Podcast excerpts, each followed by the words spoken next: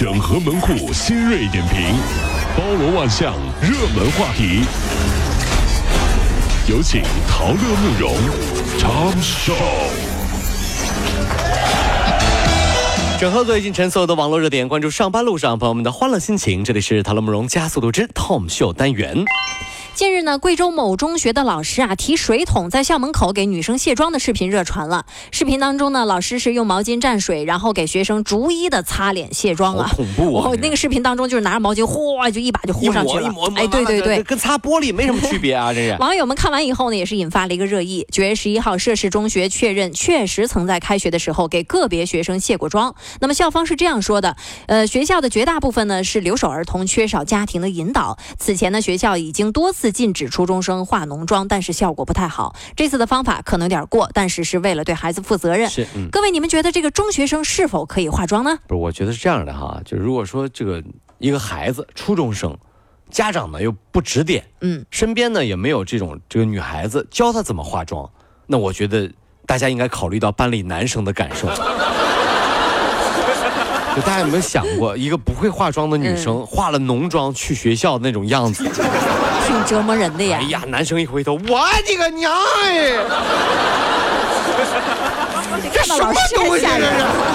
这很吓人啊！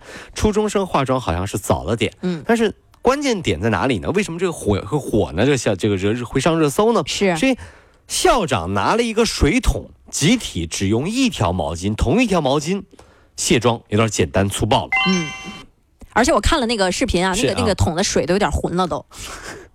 化化妆品质量不是很好，黑黄黑黄的水，就好歹您用点卸妆水啊。对，方法呢还是有很多种的嘛。啊，这让我想起来，曾经有一个学校的女生，嗯，很喜欢在洗手间的镜子上留唇印儿，呦呦呦呦，对不对啊？亲，爱画唇唇色怎么样？唇印儿是。然后呢，一段时间以后知道，清洁员阿姨呢是拿刷厕所的拖布擦镜子的。哎呀，这 从此以后就再也没有。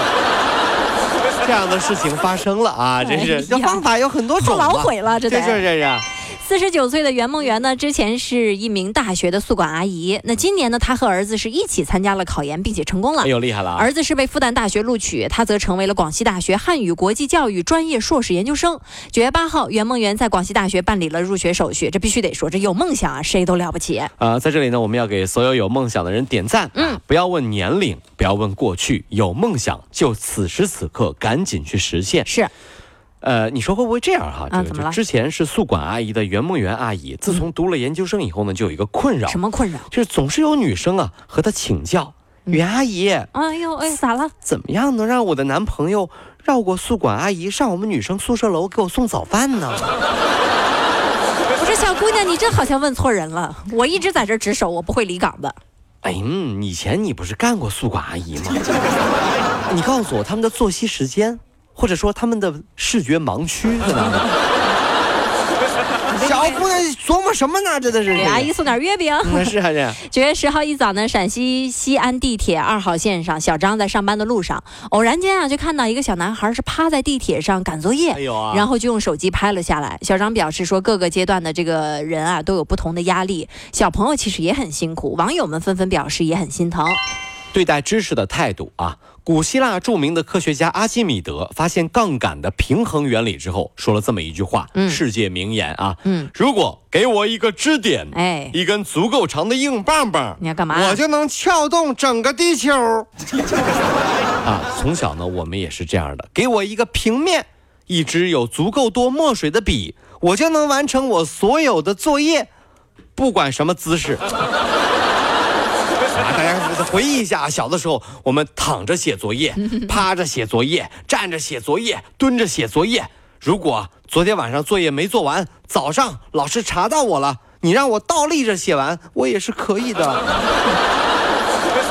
逼急了怎么着都行，逼急了什么姿势不会啊？真的是啊！成都双流女子半程马拉松比赛当中，有两位选手在赛道上骑上了单车，就骑着自行车跑马拉松。是面对镜头呢，一名骑车的女跑者呢还大方的打招呼。嗯，赛事组委会已经是取消了两个人的这个成绩，并终身禁止参赛了。其实呢，有该现象并非第一次了。今年的徐州马拉松，一位女跑友在比赛当中也是骑车比赛，被裁判劝阻，但仍然继续骑行。以前是，哎呀。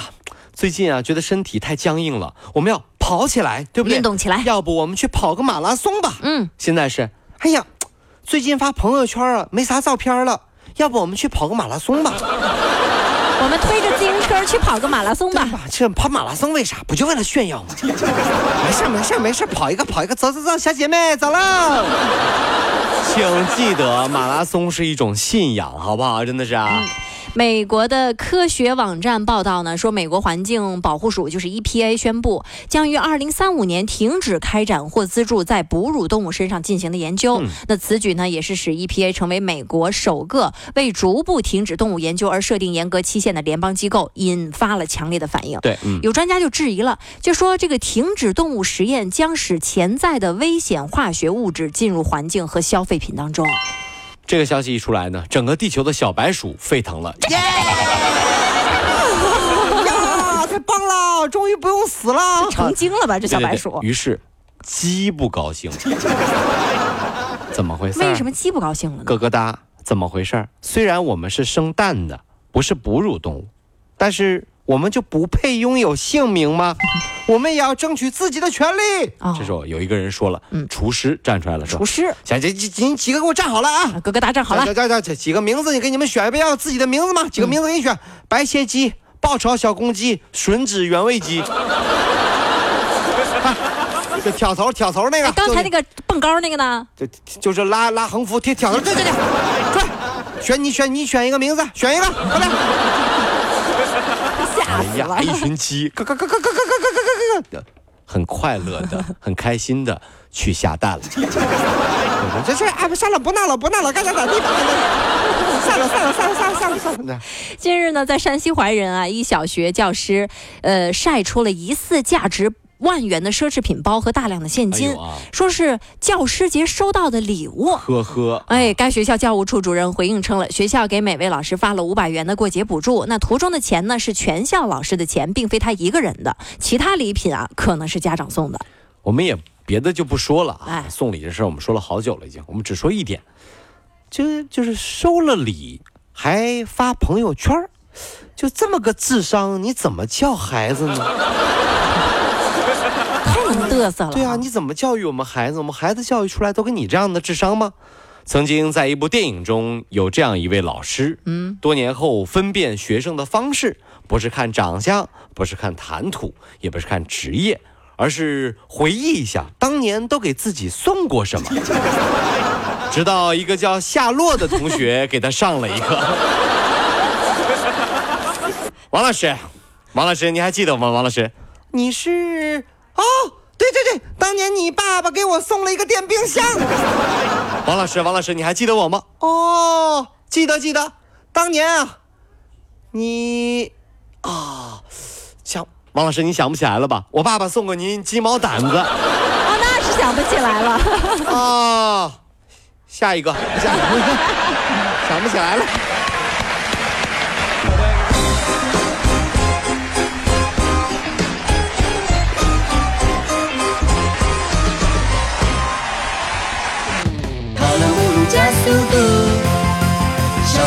好舒服。